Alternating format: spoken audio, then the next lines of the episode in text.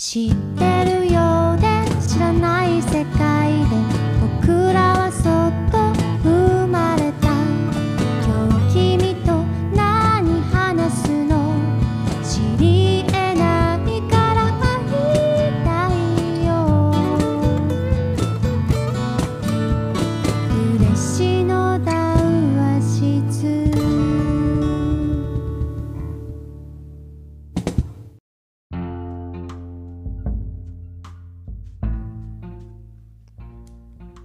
佐賀嬉野温泉で夜な夜な繰り広げられる秘密の談話室。旅館大村屋の北川健太が市内外で活躍するさまざまなゲストとともに対話形式でそれぞれの物語ナラティブを語り合う番組です。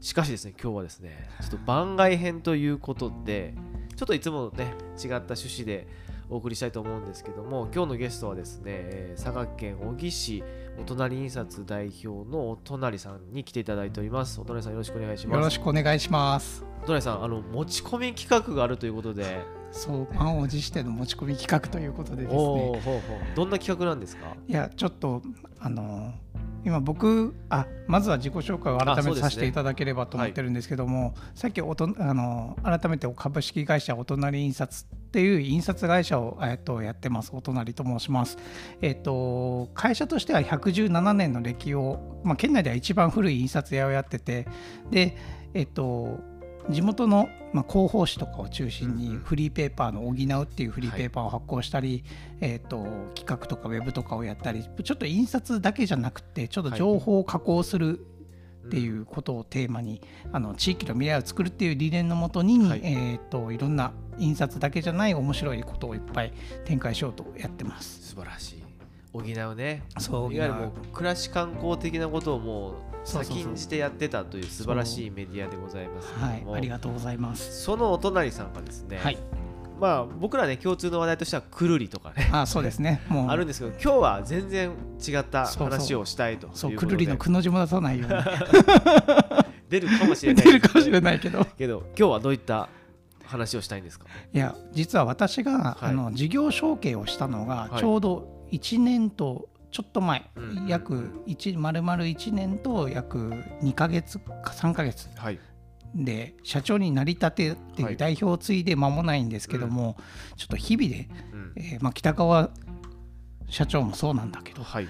日々経営ってなんだろうみたいな。なるほど。悩むんですよ。なるほどなるほど。でけど結構うん。経営って、まあ、こ孤独ってよくはい。経営者孤独って言ってるんだけどで,、も情報って結構本を見たりとかいろんな人の話をあのセミナー聞き入ったりとかうん。いう勉強はまあやってるつもりなんですすね、うん。でも結構本当にリアルな話ってはい。意外と深いところで聞かないよなって思ってて、なるほどね、うんうん、そういうセミナーとかだと結構こう経営の数字の細かい部分とかい言わないしで意外と飲み会とかでもお酒入ってるし、うんうん。そんな深い話をじっくりするわけではないですそよね。う。飲み会とかでも言っても多分覚えてなかったりもするし。えまあまあそんなに飲むかはあれにしても。なんか結構セミナーとかもまあ本質はあるんだろうけど、はいはい、結構そらそれやったらいいたそらそうだよねっていうことっておあるある論多いんですよ。はいはい、教科書的な、ね、教科書的な。うんうんうんうんうんでそういうところを、まあ、僕自身も、まあ、成り立てだったりするんだけど、うん本当に周りってどうしてんだろうなみたいな。なるほどね。まあ、実際北川社長も、まあ、社長経営者ですしはいはい。で僕たちちょっとそういったテーマでもあの結構話したりもしましてたからうんうんうんじゃあちょっとこういった話をざっくりやっあの結構意外と生な話をやってみたいなっていうことをちょっと思って。お生々しく生々しくいこう。でも面白いですね、そのまあ、ローカルじゃないですか、うちらうんうん地域。そうそうそうそう。いわゆる都市部ではないあの地域、ローカルでやってる、えーじ事業、企業うんうん。が実際どうやって成り立ってんのかとあか。あ、そうそうそうそう。うん。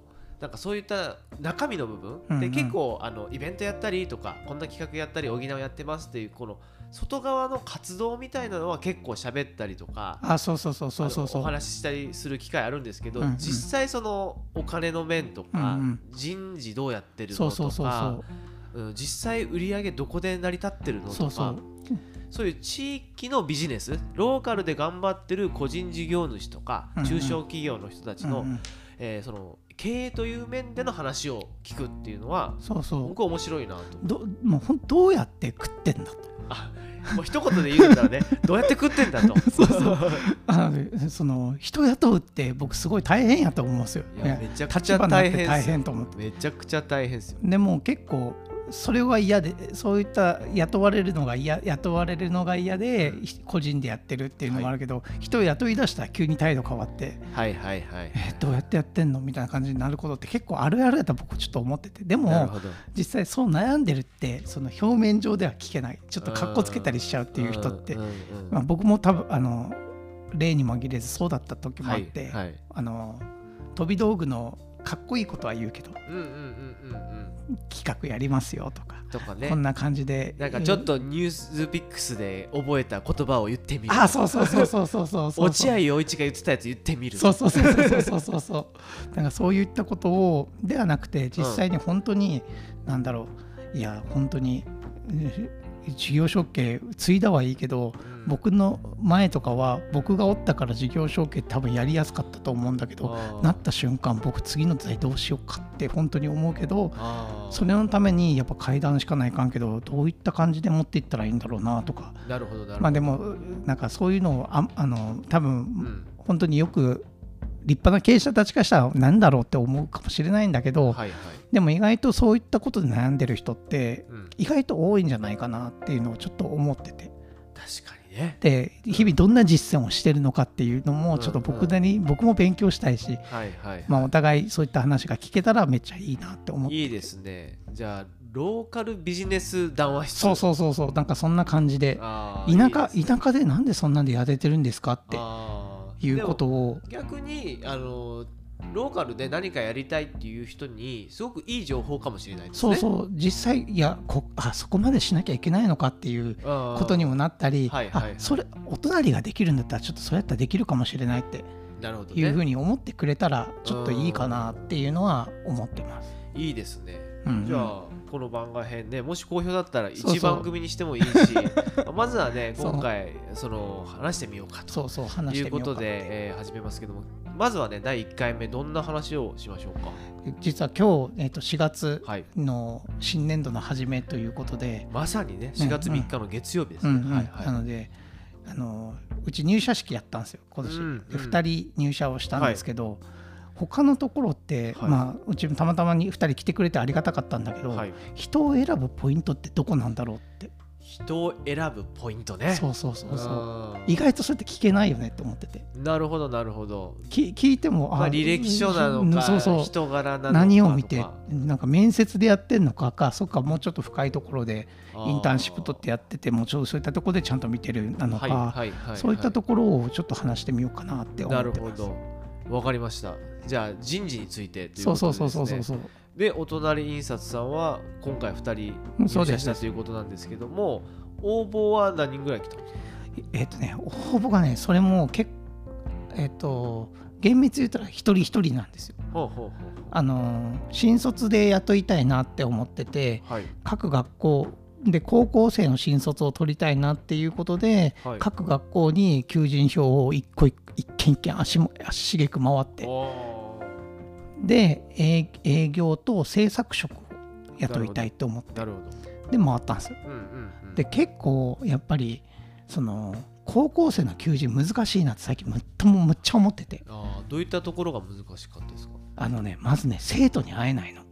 会えない？会えない。なるほど。こう壁があるんですね？いやっていうかあ。仕組み的にそうなってんのあ確かそうだ、うん。そう言ってた、そうそう。あ仕組み的にそうなってて。うん。でまず事務あの事務所の進路指導室の先生たちに求人これがあります、うんうちはこういう仕事でこういったことやりますっていう先生たちにプレゼンせないかんですよ。なるほどなるほど。でそこはまあそそういった仕組みだからいいとしても、うんでそこから伝言ゲームみたいな先生から生徒たちに伝える。あー。うちもねあのリクリクルートは若女将がやってるんですけどあのやっぱりこう高卒やろうってした時に結構やっちゃダメなこととか聞いちゃダメなことがめっちゃ多くて、大変だったって言ってましたね。まあ、まだね成人してないからっていうことなんでしょうかね。そうそう多分ななんでそうなってんだろうっていうそこと1年先の大学生の違いって全然わかんないけど。はいはいはい。でちなみにもう一人は専門学校の子なんああなるほど。じゃあ二十歳か。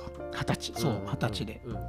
でその子その子も一応求人票っていうかその子はねうちに希望をもう花から出してて。へえ素晴らあしい。の電話して、うんうん。去年の4月ぐらいかな電話して「制作に空きありますか?」って聞いてきてくれた。おお素晴らしい。かえ結構やる気あるなと思って、うんうんうんでとりあえずじゃあ話聞こうかっていうことで会社見学をまずした。っなるほど。ていうのからスタートなんですけど、はいはい。まあ、全然ロジックが入り口が全然違うんだけど、ちなみに高校生の時は高校生はもうそんあの何し何校か結構回った中で1人だけ。うん募集に来た。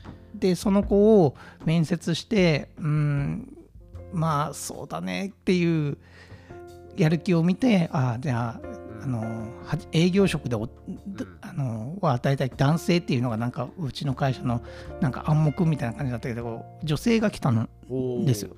ででも今からそういった時代じゃないから、うん。もう女性で営業ってめちゃめちゃ面白いんじゃないかって思って、うまあ人を育てるっていう意味でも、はいはい。で新しい発想とかもうん。意味でも、うん。あのアリの子を一人はい。採用に決めたんですよ。制作部で？いや営業で。営業で？営業で。アリコーの子は営業で制作。えでさっき話した専門学校の子は制作で来たいってもともと言ってたから、ーはいはいはい。あの入ったっていう感じになるんだけ？ど、うん。面接してたっていう感じなんですけど、でも面接ってやっぱ難しくてあの難しくて一発勝負でなんか見るとかじゃないですか。はいはいでうちねもう一個試験でやってるのが作文書かせるんですよ。ほうほう作文。うん。うん。あなたのな結構ね難しいテーマで。どういったテーマだったんですか？えっとねあなたの大切にしていることみたいな形のテーマで書かせるんですよ。おおざっくりしてるな。そうそう。でもいあの400字詰めのやつに、はい。それのテーマで書いてくださいって言って、うんうん。結構熱心に皆さん2枚ぐらいはいはい。私の大切にしてることはこういうことですみたいなことをすごくきっちり書いてくるんですけどはい。んなんかそういったのをみんなみその場で書かせてしかもその場で書かせる。書いてこさせなくてその場で書かせてはい。それを見ながら 面接するってやり方を新卒では取ります。ちなみに高卒で初任給いくらですか？基本給。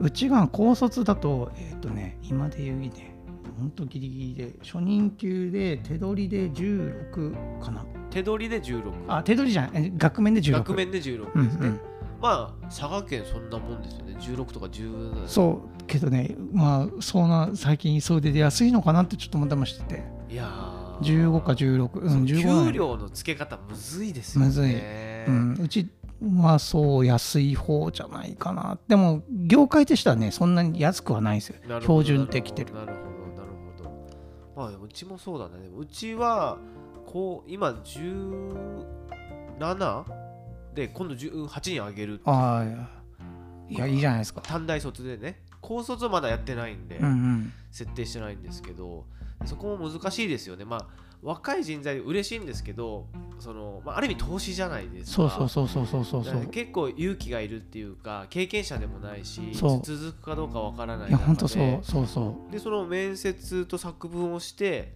どこにこう一番こうピンときてっていうか採用ってなったんですか？一つはね自分の夢を語れるかなんですよ。ちゃんと。なるほどね。いやよくあるけど結はい。構僕そこ重要にしてて、確かに確かに。それをそこがあの自分でちゃんとやりたいことを持って入ってくるかどうかって結構大きなポイントかなっていうのは思ってるのモチでベーションがねあるかないか。そうそう。でいろんなとこ落ちたから生活しないといけないからとりあえずここに就職したっていう、うんうん。だいぶ違いますよね。違う違う、んうんうん本当にちって思ってて。でもでやっぱり学校のから来るからやっぱトレーニングはしてくるのではいはいはい。あの面接トレーニングはしてくるんではい。上手なんですよやっぱそういったことを聞かれるの、はいはいはいだからそこをねちゃんと深掘りできる質問力っているよなってこっちは思ってます。見極めるっていうことそうそうですよそうそう。ねうん。で今回の2人はそれがこう光るものがあったってことね。光るものがあった。ちゃんと自分のやりたいこと。例えば営業をやりたい女の子としたら、本当は制作したいんですよ。ああまあ有高出身だしね。そうそうアリコー主人本当は英語を書きたくて制作したいんだけど、うんそれでも地元で地元で何かをしたかった。佐賀県出身で。佐賀県うん。佐賀県でどうい自分クリエイティブな仕事を生かしてやりたいと思ってたから、営業職について隣に Mac の Mac を使ってる制作がおるからいつかは自分にもそのチャンスが来るし自分が営業として携わることでそういったものづくりの機会ってできるんじゃないかっていうのを思ったって言ったんですよ。あそれって結構いいポイントだって思ってて。面白いですね。そうそう。普通だったら、えー、せい有子出身だったら制作の方行きたい。デザインの方デザイナーの方行きたいと思うんだけどその営業をまず知った上でいつか制作っていうのはそうそうそうそうそう。そう全体を見える視野が生まれるじゃないですか。そうそうそうそう。いや結構いいと思ってて。ああそれ自分から言ったんですか？そのそうそうそうそう。で自分で多分納得したと思うんですよ。で実は僕アルコーには制作の募集してなくて営業だけしてて。あーで彼女は多分いろんなものを見て地元でなんか印刷会社かなんかクリエイティブできる仕事をっていうのを見た時にうちの会社があってあ本当何印刷って面白そうって聞いてるからみたいな形で多分思ったとくれてるとは思うんですよ。はいはい。そのお隣印刷が面白かったっていうポイントはどこなんですかね？多分ね他の会社よりもなんか例えば補を作ってたりとかウうん。ェブやってますよとか言ったりとかってはいうはい。ちょっと印刷だけじゃないことやってそうみたいな空気感があったような気がする。これお隣印刷と大村屋に共通してるとこですよね。そうそう空気感があるみたいな。お互い普通の旅館でもない普通の印刷会社でもないっていうところが。そうそう。そこは一つでも僕らのアイデンティティでもありますよね。そうそう。うん。なんかもっとこう効率よく印刷だけ、えー大きい行政とかあので大量にこあそうそうそうそう。受けて大量にさばいていくのでもまあできないことはないじゃないですか、うん。うんそういう世界もあるんだけど、すごくこうなんかな10年後20年後の今の会社のこととか業界のことを見てたらいやそれだけじゃダメだようんうんみたいな、うん。うん街も元気にしないかんようんうん。住む人も増えないかんよみたいな。そういうとこを多分お互い持ってまうんすよね。そうそう。まさにそのその通りやと思う、うん、でもそういったなんかな思いにその子が気づいてくれたってこと嬉しいですよね。なんかです。なんかそういうのを感じたんじゃないかなっていうのをちょっと思って。でどっちかといったらその人内向的な子だから大丈夫かなってちょっと思ったりもしたんだけどあー結構心配してるんだけど、はいはい。ですけどせその結構後々でよかった採用ちょっと内定決めて後々よかったなって今すごい期待してるのは、アリコってすごいあのデザインとかをはい。ちゃんとする会学校なんですよ。あー。勉強として、はいはい。学びとして。でその中で彼女の作った制作がちゃんと企画書をピシャって用意して私が作りたいのはこういうことですっていうのを企画書をちゃんとあのパワポ何枚かの企画書を理路整然だって作って。はいはい。でこ確かね補聴器をにデザインをしたものを作った方がいいんじゃないかって提案なんだけど。提案内容自体はまあ結構夢物語やし、はい。い、いなって思うけどあのちゃんとロジックがちゃんとなってるのよ、はい。なんでそうなったのかとか。えただほ結構ねデザインあるあるのあの学生あるあるで言うと、はい。絵が好きだから絵の延長で作る作りたいからっていうのをする人結構多い。でそういう子たちって結局自分の表現と合わないからうん。お客さんのせいにしたりするっていうケースってあるんですよ。あーいわゆる制作者クリエイティブ側の意見を通すだけでそうそうそうそうそうそう。んんうん。その発注側とかそうそう。クライアント側のことはあんまり考えてないというか、まあ考えてないことはないんだけど。ないんだけどオーダーされて作ってそれを例えばいやいやそうじゃなくてもここで赤が入ってきたら赤赤字でいっぱい修正入ったらえ分かってくれないとかっていう考え方の人って多分少なくないと思ってて、はいはいはい。ね、でも実際はもうそこはお互いのすり合わせだと思ってて、うんでデザインってその結果やと思うんですよ。はい。クライアントが要望することにどれだけこっちの方から最初の意図聞いて出せるかっていうところがこっちの腕の見せ所じゃないですか。はいはいでそこで修正がかかったとしてもあそしたらじゃあ今の時点で足りないなってちゃんと謙虚に思えるかどうかって僕大事だと思ってて。ああそうですねでもちゃんとそういったプレゼンとかのしプレゼンとかちゃんとした資料をちゃんと作れるなっていうのがあったのは結構うちの会社にとっては今までの発想の営業の本当にしてもらいたいところの部分をちゃんとできる可能性があるなっていうのを後々知ってあでも意外といけるかもしれないって今ちょっと期待してます。なるほど。面白いですね、うん。えー。でもう一人の子はどこが光ったんですか？でもう一人の子はやっぱ最初の入り口ですよ。自分から来るって。ああそうかそうか。自分から来たいっていうところで。でで会社見学来て。うん。で今日あの実際会会ってあの2人で自己紹介はい。するんですよ。お互いそれぞれのではあの僕が研修するんですけどあの最初の時にはい2人にそれぞれを自分たちで自己紹介してくださいって言ってなるほどね。でうちに来たきっかけは何だったのかって言ったら 本当に素直に話してくれてて、はい。いやもううちの会とにかく絵が絵が描ける仕事がしたかったからうあので地元が良かったと。うん。小木でしたかった。っえていうところがあったんでうちの会社来たっていうことを言ってくれて。ーはい。でうちの会社にとりあえずあの何も捨てがなかったけどとりあえず電話して聞いてたら校長見学じゃ会社見学 OK って言ってくれたからあもうそれを会社来たら雰囲気がすごい良かったーえ。ーだからあんまり他に探さずにうちで内定決まったらもうそのまましたよみたいなことを言ってて、え。ーあそうなんだ雰囲気良かったんだとかして。雰囲気よくいいって感じてくれたんだみたいな、はいはい。内面の方見てくれたんだなって思ったから、うん。あそういったとあのところは結構自分で結構ガツあの内向的に見えあのに見えて結構積極的に仕事に来たいって来てくれたので、まあ、そのまずはガッツと。うん。あとまあ面接の時にも、まあ、ちゃんと自分の夢ってこういう絵絵を描いあの絵を描く仕事を通じて自分がそれだけじゃなくてやっぱ地元沖を盛り上げていくクリエイターになあのデザイナーになっていきたいみたいなことを言ってたんであそれはそうだったら補うやってるからじゃないですか絶対。でもそれはね結構あると思うんで、うん、そうださっきの見栄えの良さじゃないけど、補うやってるおかげであのうちの会社って結構デザインっぽくっぽいニュアンスって多いよねってなるほどなるほど。いうイメージはかなりついてるかもしれない。なんかなあの関われそうって思ったんでしょうね。そうそうそうそう。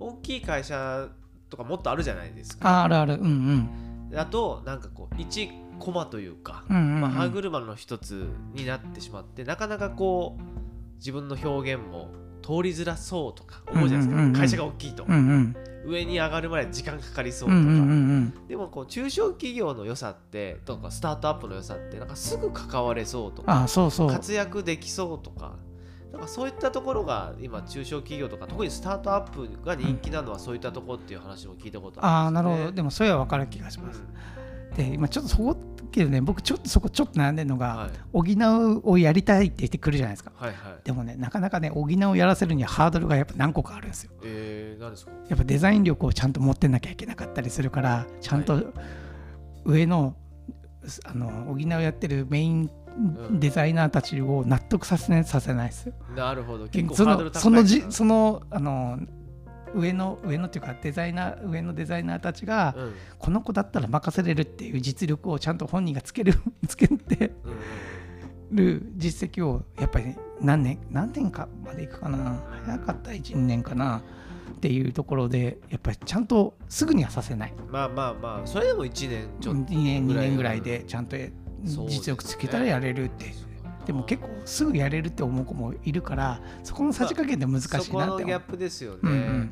まあ、旅館うちの場合はここ1年ですごい増えたんですよ、それはやっぱり暮らし観光やってることももちろんあるんですけど一番はうちの若女将がやっぱり短大回ったりインターンシップですよね、でそれ興味ある。去年の新卒3名ともインターンシップからなんですよそれインターンシップは紹介なわけ。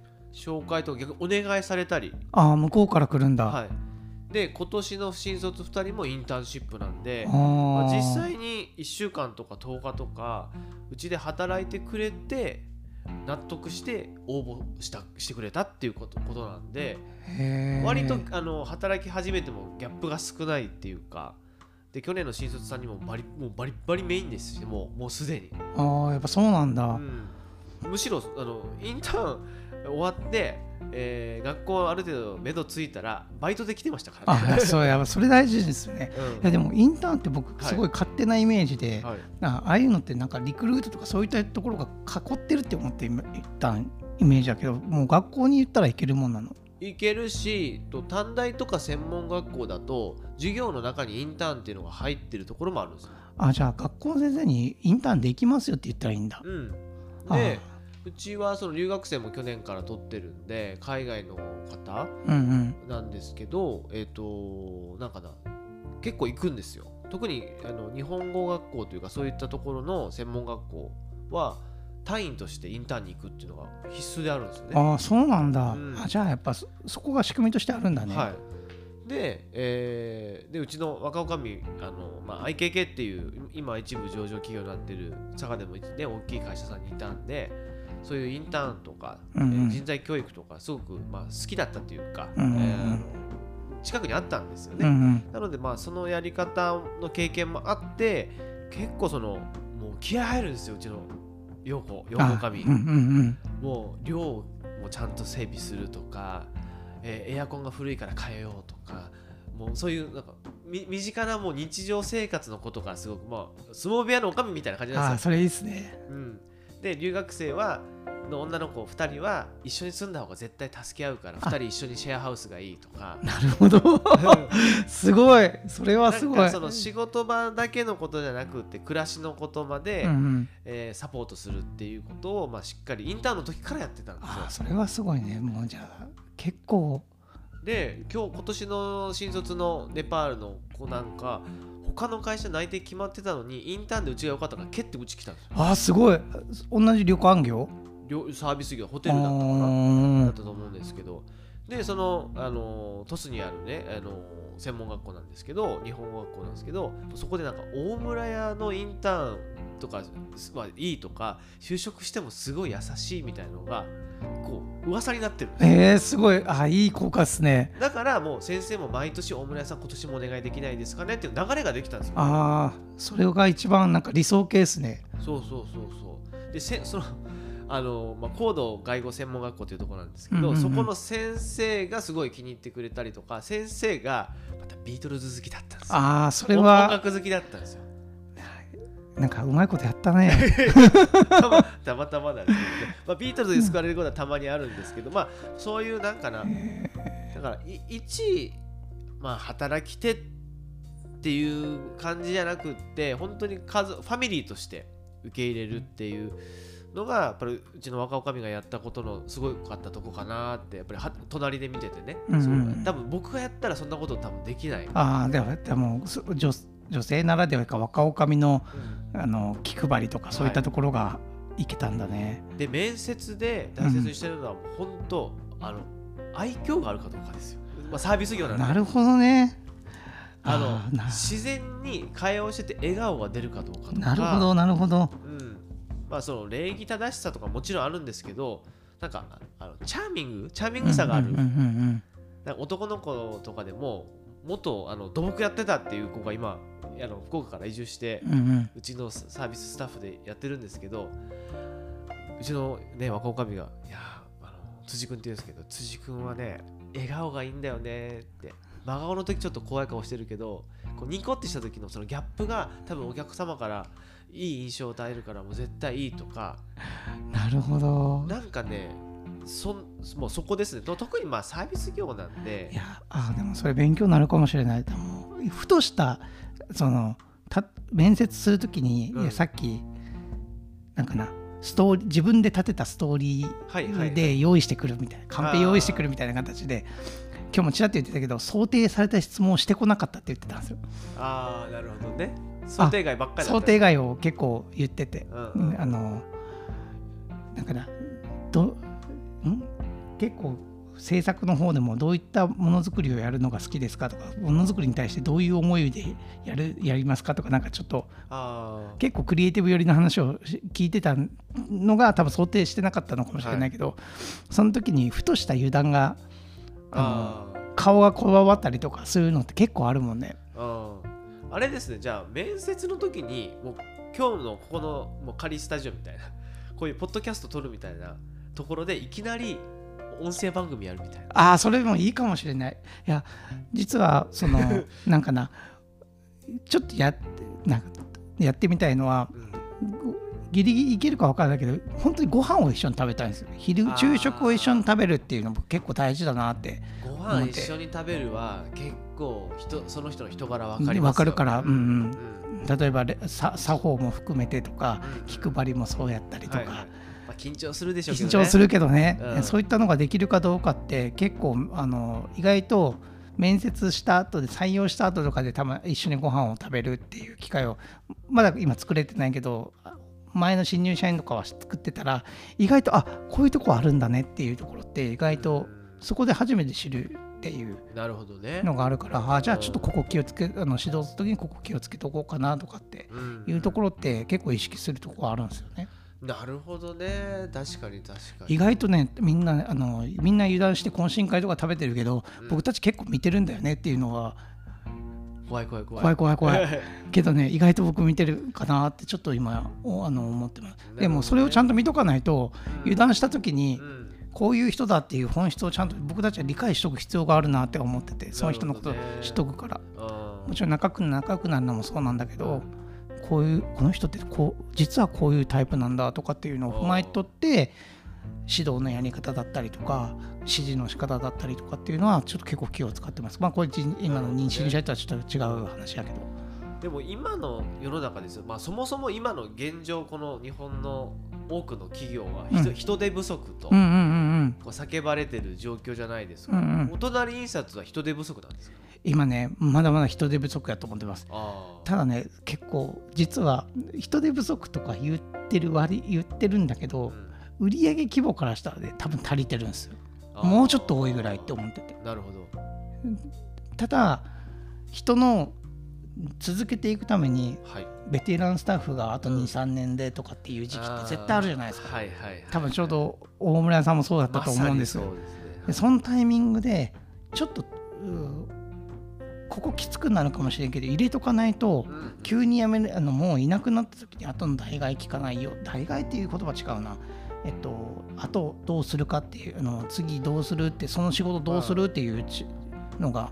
急にね来てできるわけじゃないからね、うんそうそう。育てておかないといけないからですね。なんでそこは計画的に本当に投資っていう形うん。をうちはちょっと結構ここそうでここ45年結構取ってるかな。あーっていうところです。いやもう旅館もまさにそうでてかまあ全国の中小企業そうなんじゃないですかそういや。やっぱり団塊の世代とか、まあ、人口が多い層が今からもうね高齢者になっていってもう定年とか引退とかうん。なっていく。そその人口の層がめちゃくちゃ分厚いじゃないですか、うんうん。あその層がごっそりぐーっと値が上がっていくからこの本当に今その人たちまだいるけど数年後にはごっそりいなくなるからそうそう。その時考えの時を考えたらちょっと多いみたいだけど入れとかないかんよねっていうのがありますそよね。うっていう不安感とあとスタッフたちのん焦燥感もあるのこれあの入れなかったらどういうことを言うかって言ったら社長うちのあの部署のこと考えてますかっていうことを言ってくるんですよリアルに。ねああでもそうだよねって、まあ、頭の中にはあるけど今じゃないタイミングってあるじゃないですかはいはい、はい。それはあくまで僕経営者側っていうか僕の考え方とか今のお金の流れからしたらここで今ここにつなぐここに入れるよりかはもうちょっと他の部署でちゃんとやってから入れてるっていう順番があるんだけどでも現場の人たちはやっぱその場で足りないからきそうねどう思うんだとかっていうのをちゃんとそこはちゃんと説明するようにはなるべくしてるんですけど。結構意外とやっぱ実作業は僕たちあの僕も実作業全部やれるわけじゃないから現場の人たちってそういったことをすごい気にするんですよ。うんなるほどね。まあ、実際そうかもね。うん、あのうちもねそのこの1年で10名の20代30代のスタッフが入ってくれたんですけどまあでもその間にも定年で1人辞めてしまったりとか、うんあと逆に若い子がこの1年育ったから、うん。うんもう私そろそろ引退しますって逆に言ってくる。あマジで？あ、うん。それはそうだ。それはい逆なんか嬉しくか、うん。なんかもうなんかもどもどかしいよね。嬉しい反面もうちょっといてよってもどなんかもどかしいよ。なんかうん。ありがあなんかちょっとえーそんなそういうつもりじゃないんですって言いたくなるような。その人はもう60、ね、過ぎてたんですけどあの病気して一時期ちょっと休職してたりとか、えーしてたんで前からそのねこうややめたいというか引退したいっていうのがあったんですけどまあその、まあ、引き止めてた部分もあるし本人もまだその自分の仕事引き継ぐ人がいないから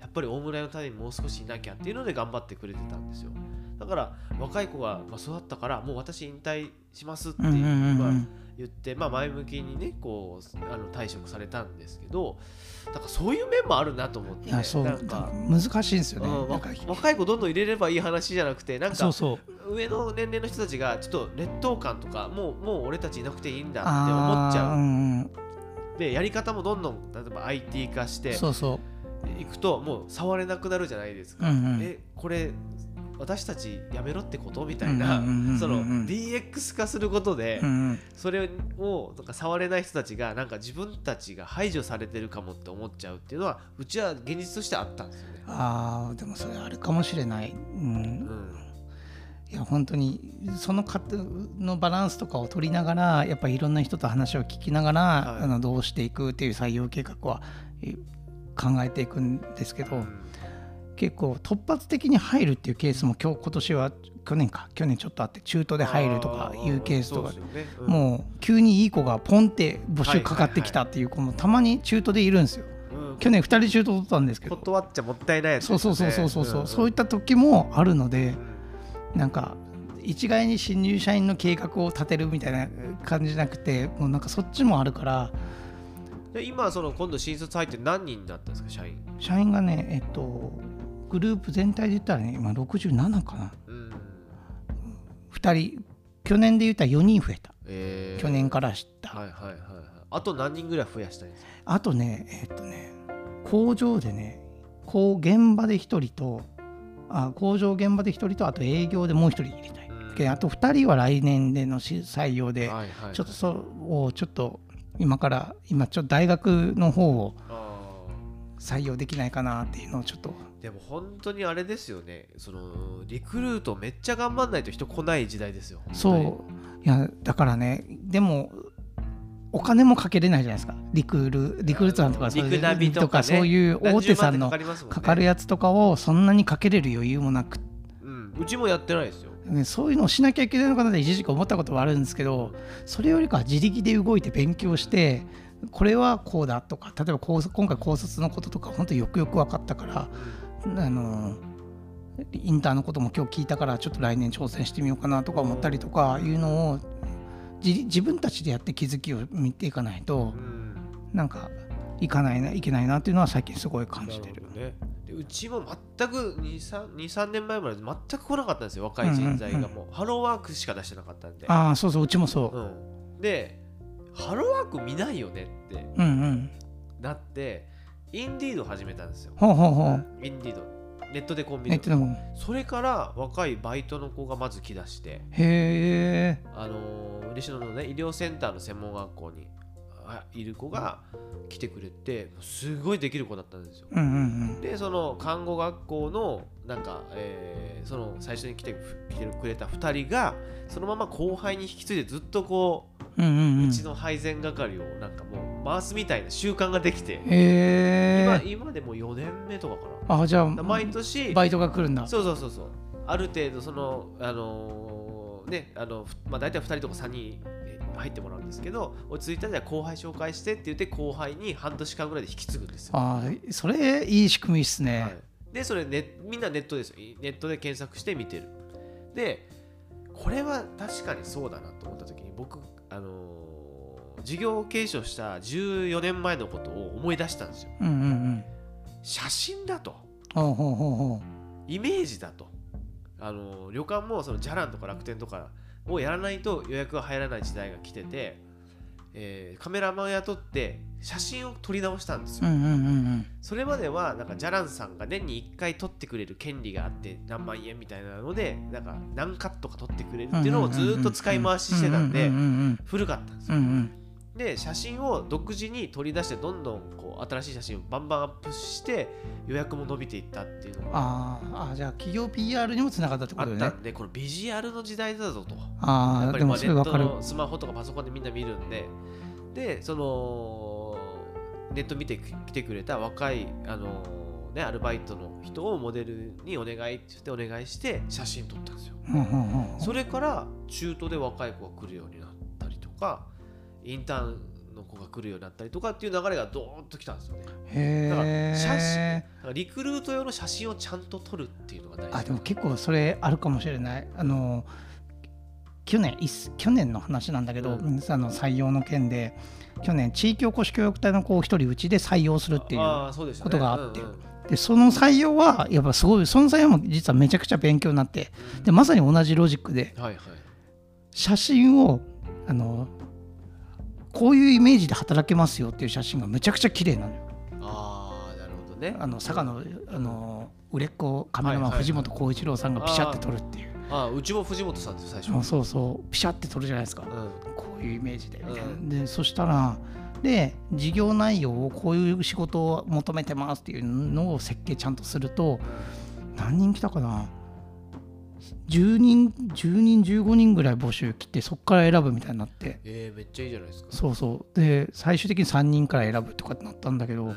選べるってすげえいいって、うん、今までハローワークに出してたのって文章だけでしょ？そうそうそうそう。そそんなん。写真添付できないじゃないですか。そう写真添付できない。職場がどうかとか。い、やそう。あとだ本当にお金だけなんようん、お金とか。給料面と待遇面と福利厚生ありますかとかぐらい。スペックですよね。そうそうそう。うんだとしたらいいとこにしか行かないってそりゃそうだよねって。大企業にしか行かないですよね、うんうんなる。なんかちょっとでもちゃんと休めてとか。はいはいはい。そういったとこ週休二日でろになってとかってなるよねってすごい思うけど実際にその時は若い東京から若い子が来ることになったんだけどなんでうちなのかって言ったらやっぱその事業内容がよくって、ん。もうこういう仕事なんだっていうのがイメージがつきやすかったっていう。んです写真の力。写真の力。まさに。だから今ねローカルで人が来ないって困ってる皆さんまずは写真を藤本さんにお願いする。あそうそうそう。自分でまあちゃんと、ね。藤本さんじゃなくてもねあのいいカメラマンさんいっぱいいるんですけどまずちゃんと仕事内容をこう分かりやすくイメージできるような写真ビジュアルをそうそう。撮って、えーホームページなり SNS なりそういうインディードなりで表現するっていうことはその応募したい側の気持ちにとってもいいですよね。うん、そうそう。こういう事業仕事をさせますよっていうのをちゃんと明確にしとくって結構大事かもしれない、だから旅館でいうとじゃらん楽天に写真部屋の写真とか料理の写真とかお風呂の写真載せると一緒のようなもう同じレベルですよ。うんうん。むしろそれ以上ですよ。働き手がいないと成り立たない。んでぐらいやっぱりちゃんと仕事のビジュアルを撮るということは結構大事。うん、大事。いや大事。本当に意見ちょっとす今来年来年のリクルートをどうしするっていう話を今検討ちょうど検討しててもうもう動いていかなきゃいけないんだけどあの企業 PR とあと会社見学ウェルカムっていう場をもっと作らなきゃもう要はうち知ってもらわないと話にならんなっていそうことをどんどんやっていきたいなっていうのは今ずっと。うん。だからもっともっとうちの会社をオープンにしていくっていうのはもっと今からずっとやっていくのがいいですよね。今大事かなって思ってます。まあ、せっかくね、まあ、こういうポッドキャストとか YouTube とか SNS とかいろんなツールがね無料で使えるのがあるんでもう本当いろんな形であの会社の情報を発信してどんなことをやりたいかどんな人材と一緒に働きたいかっていう思いを表現していかないとただうん。うん人が来ない人手不足だだ大変だって言っててもしょうがないから。しょうがないそうそうでも実際面白いことできるって思ってるんだよ。うんはいはい、はい、でうちの会社に来たら、うん。結構自分の力次第でいろんなことができる可能性って山ほどあるんだから、絶対面白くないわけないなっていう自信だけはじ変にあって。ただまだそうそう。だからそれを表現まだできてないなっていうのはやっぱあるからもっとねそういったところを PR していかなきゃいけないなっていうのはずっと今課題として思ってます。だから割とお隣印刷さんも大村屋もこう人手不足ではあるんだけど、うんうん。まあ少なからず人が来てくれてるっていうことはやはりこうなんかなそういった思いを持って情報発信をちゃんとして、うんまあそれを受け取ってくれる人たちが少なからずいてそう来てくれたっていうところですよね。うん。でもだそういった意味では結構飛び道具大事ね。補うとかも含めて。大事ね。分かりやすさ分かりやすい仕事をしてるって結構大事かもしれないと思ってる確かにね。なんか仕事内容ってこんなイメージやってるって大村さんでも音楽と本当みたいな面白いことやってる旅館が嬉しにあるっていうイメージは今かなりついてるじゃないですか。はいはい。でそういったのがあるだけでも違うのかなって印象づついても違うのかな、ねまあなんかこう同じエリアとか同じ業種ににない個性みたいなのをもうんうん。ひ一つは持つっていうことがすごく大事ですよね。うんうん。最近ねあの星野リゾートの星野社長のなんか動画見たんですよ。ピボットかな？あの佐々木さんがやってる YouTube なんですけどそれで 5way ポジショニングっていう話をしてて。えーまたそれ難しい。そそういうセミナーで聞くような難しいうん。話、いやそうそうそうセミナーっぽい話なんですけど それをねなんか星野さんが独自に解釈をしててでこれまでのそういった経営論みたいなのはこの全体の平均点を良くしようと。全部良くしようと、まあ、旅館で言うと部屋もサービスも温泉も、えー全部よくレベルアップしようああ分かる分かる。いうことなんですけどそれではやっぱりどこか疲弊してしまったりとか限界があるっていうのがなんか経営論で今言われてると有名な先生が言ってる。ほんほんほん。5way っていうのが、えーまあ、いろいろ買いやすさとか、えーなんかな経験価値とかいろいろあるんですけどその中で1個だけこのエリアとか、えー市場に、えーうちは一番だっていうものをまず一番星を作ると。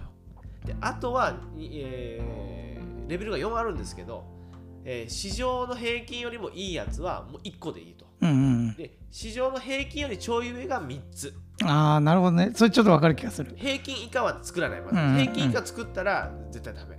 で平均点が3つで、えー、11でいいと。だからまずはこの一番星をうんうん。作るっていうことを、えーやんなきゃいけないんだよっていうところが星野さん言っててあこれだったらうちできるなと思ってて、でうちは経験価値体験価値をレベル1にしようかなと思ってて、大村屋でしかできない時間と空間とかサービスを作ると、まあ、音楽本、まあ、バーミュージックバーとかね、あとまあトゥクトゥクで街案内するとかですよ、普通の旅館やんないじゃないですか。うんで北川健太自らが街歩きするとかね。そうそうそうそうそう。そうまあ今夜桜綺麗だから夜桜トゥクトゥク出しますああそうあれすごい突発的だけどいい企画だね。突発的でしたね、うん。うんまあ、そういうことがお客様にとってやっぱり心に残るうんうんうん。し、でも料理とか、えー、とサービスとかはやっぱ平均以上にはならないといけない。平均点は取らなきゃいけないんですけどやっぱりピュッとこうと飛び出た何かがやっぱりないといけないっていうのは確かに今の時代大事かいやなでも確かにねその分かりやすさって僕大事だと本当思ってて。分かりやすさね。うん、そう。ううちで本当に補うっていうフリーペーパーを自分たちでやりだしたっていうこと自体がもう分かりやすいじゃないですか、うん情報誌をやってる印刷屋ってなかなか県内でもない。あないない。あるあるけどやっぱり地元に特化してるっていうのは意外とないから、そこをもっとあのがあるおかげで仕事が取れてるってケースもやっぱりあるのででもおっしゃることがあるあともっともっと伸ばしていかなきゃいけないんだけど、うんなるほどね。